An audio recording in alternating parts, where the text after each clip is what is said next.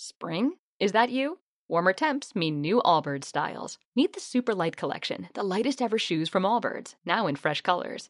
They've designed must have travel styles for when you need to jet. The lighter than air feel and barely there fit makes these shoes some of the most packable styles ever. That means more comfort and less baggage. Take the Super Light Tree Runner on your next adventure. Its cushy, lightweight foam midsole supports every step, and the extra outsole traction gives you the grip to just go for it. The eucalyptus fiber upper adds next level breathability to keep you going all day. Plus, the super light tree runner is comfortable and ready to go right out of the box. So, what can you do in a super light shoe? What can't you do is the better question. And because they're super packable, the real question is where are you taking them? Experience how Allbirds redefines comfort. Visit allbirds.com and use code SUPER24 for a free pair of socks with a purchase of $48 or more. That's A L L B I R D S dot com, code SUPER24.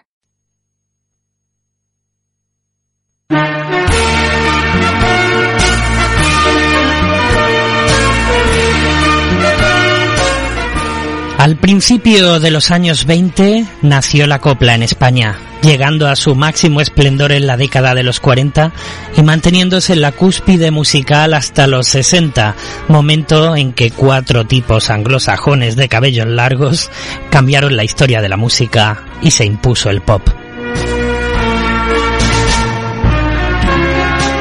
La copla es algo más que un ripio constante en romance, es una gran tragedia contada y cantada en tres minutos. Contó para su larga vida con tres grandes creadores fundamentales, Quintero, León y Quiroga. Fue acusada de ser símbolo del régimen franquista, como si la música perteneciera a más dictadores que los dictados del propio corazón. La copla era atrevida, escondía grandes secretos, historias de amor y desamor, abandonos, infidelidades y traiciones escondía mensajes cifrados de una generación de compositores encerrada en el armario y deseosa de comunicarse, y lo hizo llorando con adornos florales, con cante y bata de cola.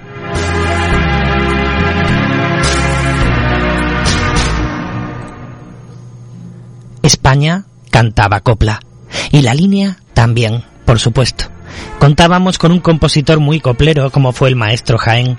Nuestra ciudad había sido centro neurálgico de actividades comerciales y de ocio, llegando a acoger 15 salas de cine y de fiestas a las que acudieron todas las grandes figuras del toreo, el flamenco y, como no, de la copla.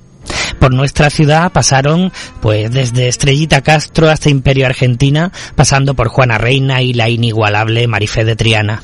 Más tarde llegó también Rocío Jurado e Isabel Pantoja, probablemente la última gran exponente del género.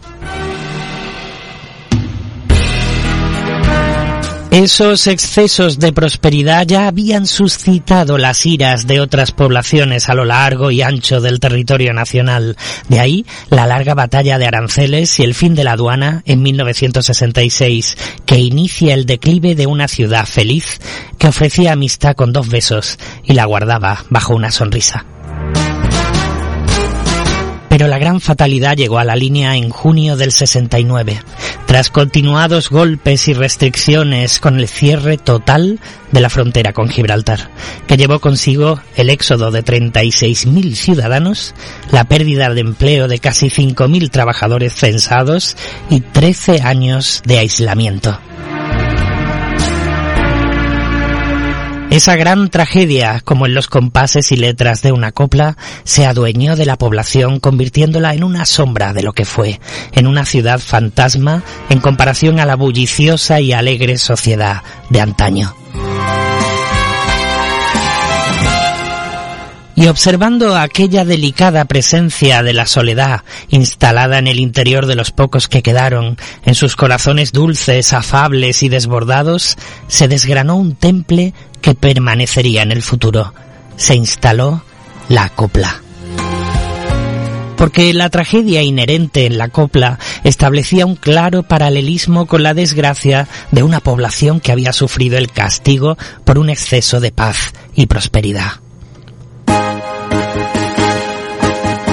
Por eso la línea canta copla más que nadie, porque transmitió esa cultura en sus patios, en aquellas radios sonando en cocinillas, mientras aquellas señoras tarareaban María de la O o La pena, penita, pena de Lola Flores. Muchos años después, ya en la década de los 90, un linense que algún día será declarado ilustre oficialmente y que ya lo es oficiosamente entre los que le queremos, melómano de nacimiento y coplero por devoción, se vio atraído por una canción, Feria de Coplas, interpretada por Miguel de los Reyes en un programa de radio de Onda Andaluza del Estrecho. El espacio lo dirigía Agustín Paul y nuestro ilustre linense era Pepe Infante. Ambos, junto con Luis Argüez, también coplero insigne, fantasearon con la idea de organizar una exposición de enseres y fotografías de la copla, dada la gran afluencia de oyentes que solicitaban coplas a la emisora.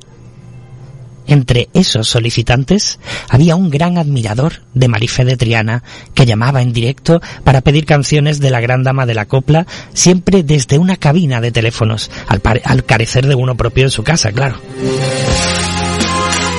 A aquel oyente le pusieron el cariñoso sobrenombre de El Chico de la Cabina, cuyo verdadero nombre es Antonio, y que en lo sucesivo desarrolló tal relación de amistad con la gran Marifé de Triana que le llevó a sujetar su mano incluso en los últimos momentos de vida del artista, un linense acompañando al intérprete más grande de la tragedia hasta la muerte, sin duda daría para una gran copla.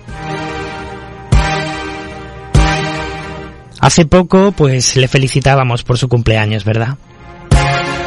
El evento coplero ideado por Infante se celebró y gozó del apoyo y la inestimable ayuda de Enrique Morales, presidente ya en aquel tiempo de la Peña Flamenca Cultural Linense, convirtiéndose en un rotundo éxito. A los ya mencionados se unieron Fernando Gómez, Maricela González, Dolores Martín, Modesto Rodríguez, María Luisa Romero y Antonio Pérez, el chico de la cabina. Así nació la Asociación Cultural Amantes de la Copla en mayo de 1994. Marifé de Triana fue su madrina. Gozó del apoyo del entonces alcalde Salvador Pagán y el acto disfrutó de las primeras artistas linenses que iniciarían una gloriosa resurrección de la copla a todos los niveles. En aquel espectáculo fueron Natalia Vivero, Silvia Chamorro y Yolanda Figueroa y se multiplicaron los asociados.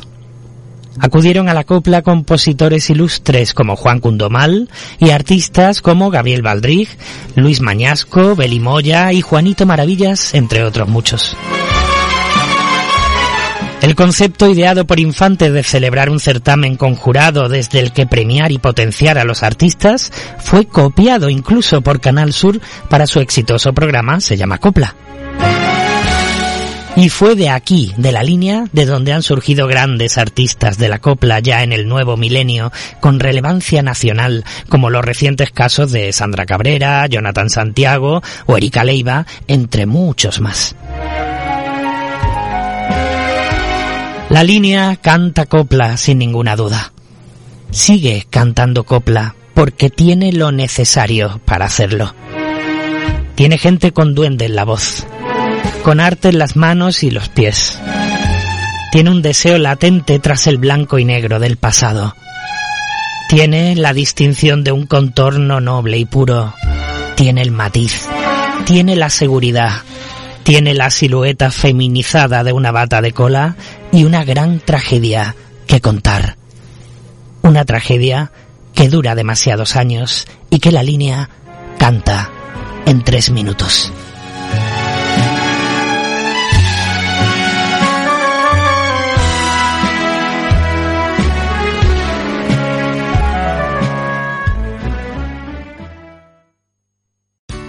Here's a little known fact. Almost half of all waste generated in Montgomery County comes from businesses, organizations, and government facilities.